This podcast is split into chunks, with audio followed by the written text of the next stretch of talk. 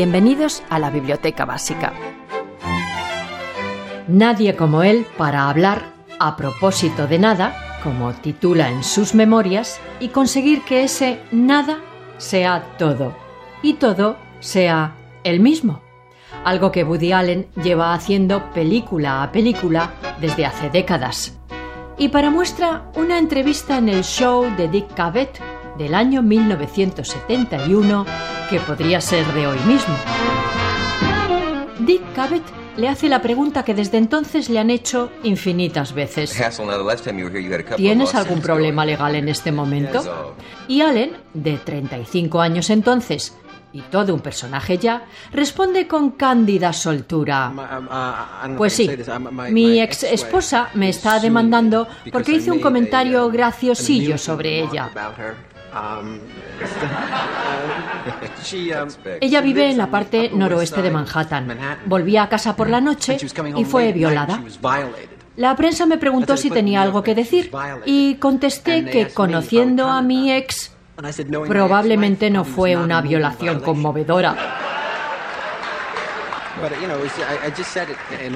Lo dije sin pensar, ya saben, y ahora me demanda millones de dólares por mi inmensa ligereza.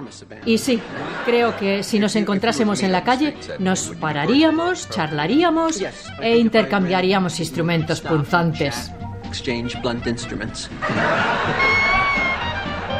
Pues bien, en 2020, Alianza Editorial publica A propósito de nada, la autobiografía de Woody Allen, un libro polémico que ha recibido críticas feroces como la del Washington Post, donde, demostrando una ligereza más propia de Allen, se pudo leer si usted se ha quedado sin papel higiénico, las memorias de Woody Allen también son papel. Y sin embargo, las 440 páginas del en absoluto papel higiénico que forman a propósito de nada se acaban demasiado deprisa, como los chistes que Woody Allen nos ha dejado en el cine. Su otra y siempre brillante memoria. ¿Conocen este chiste? Dos señoras de edad están en un hotel de alta montaña.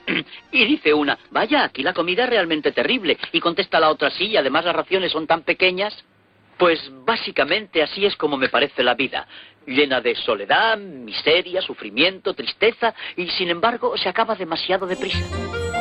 En A propósito de nada, Woody Allen, de 84 años, recorre esa vida llena de soledad, miseria, sufrimiento, tristeza, amores, carne de psicoanálisis, tantas veces guionizado. En fin, ¿por qué está tan deprimido y ha hecho todo lo que ha hecho? Y yo dije, bueno, porque yo quería a esa chica y me dejó. Y él dijo, pues tenemos que estudiar, en fin, que estudiar eso. Y yo dije, no hay nada que estudiar, yo quería a esa chica y ella, y ella me dejó. Y él dijo, pues tenemos, en fin, ¿por qué es tan intenso? ¿Por qué su sentimiento es tan intenso? Y yo, porque quiero a esa chica. Y él dijo, bien, bien, ¿y qué hay debajo de eso? Y yo dije, nada debajo de eso, quiero, en fin, quiero a la chica. Y, él dijo, pues tendré que darle medicación o algo. Y yo no quiero ninguna medicación, quiero a la chica. Y él dijo... Y sobre todo, habla de sus mujeres. Las mujeres. Camus dijo una vez que las mujeres son lo único que conoceremos del paraíso en la tierra. En A propósito de nada, no evita su tortuosa relación con Mia Farrow, su vínculo con la hija adoptada por Mia en su primer matrimonio, Son Ji, o las acusaciones de un presunto abuso sexual sobre su propia hija adoptiva, Dylan, en 1992. Por más controversia que genere, es Woody Allen. Yo solo pienso en follarme a todas las mujeres que veo. Si veo a una mujer donde sea, en el banco, una desconocida. Si veo a una mujer en el autobús, pienso, ¿cómo estará desnuda? ¿Podré follármela? Y es una locura. Por supuesto, en A propósito de nada, nos trae a la memoria esos momentos suyos de cine en los que recreaba su infancia.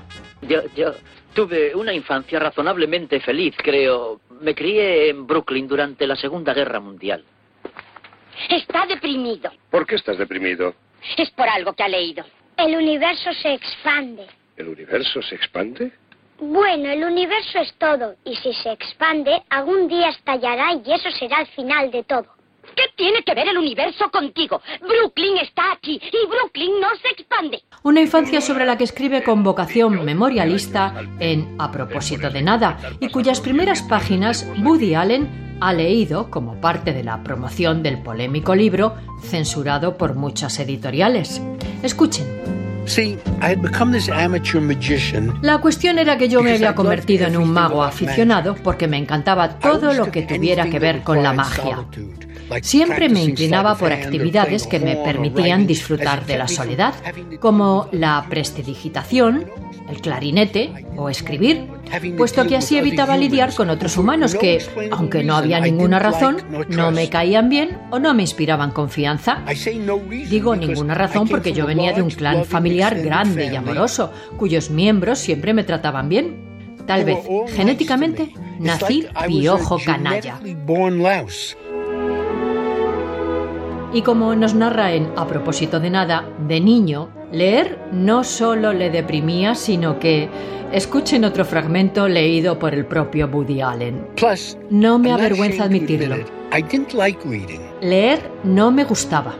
A diferencia de mi hermana, que sí lo disfrutaba, yo era un holgazán que no encontraba nada divertido en abrir un libro. ¿Y por qué iba a hacerlo? Las radios y el cine eran mucho más excitantes. En fin, abrir el libro de memorias de Woody Allen a propósito de nada que publica Alianza Editorial es garantía de carcajada asegurada mientras vemos cómo ajusta cuentas con Mia Farrow, el caso Dylan y su matrimonio con Son Ji.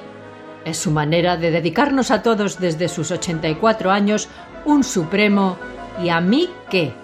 O como ya dijo en uno de sus guiones de cine con gran sabiduría. Sabes, hay mucha sabiduría en los chistes, Folk. Eh, en serio, hay, hay, hay, un viejo chiste de un boxeador que está en el ring y lo están machacando. Le sacan los sesos por la nariz. Y su madre está entre el público y ve cómo le están zumbando en el ring. Y hay un cura sentado a su lado y ella le dice, padre, padre, rece por él, rece por él. Y el cura contesta, rezaré por él, pero en fin, si él supiera pegar ayudaría mucho hay más lucidez en ese chiste sobre lo que yo llamo el supremo yamique que en la mayoría de libros de filosofía. Busquen a propósito de nada el espléndido libro de memorias de Woody Allen y disfrutarán del placer de la lectura. Han pasado años, yo, yo, yo entonces iba a un psiquiatra, ahora voy a otro, seis psiquiatras más tarde y ya llevo eh, tres mujeres y, y, sigo sin tener mi vida amorosa solucionada. Yo, yo aún no he madurado y me siento Esther de Lorenzo, La Biblioteca Básica, Radio 5.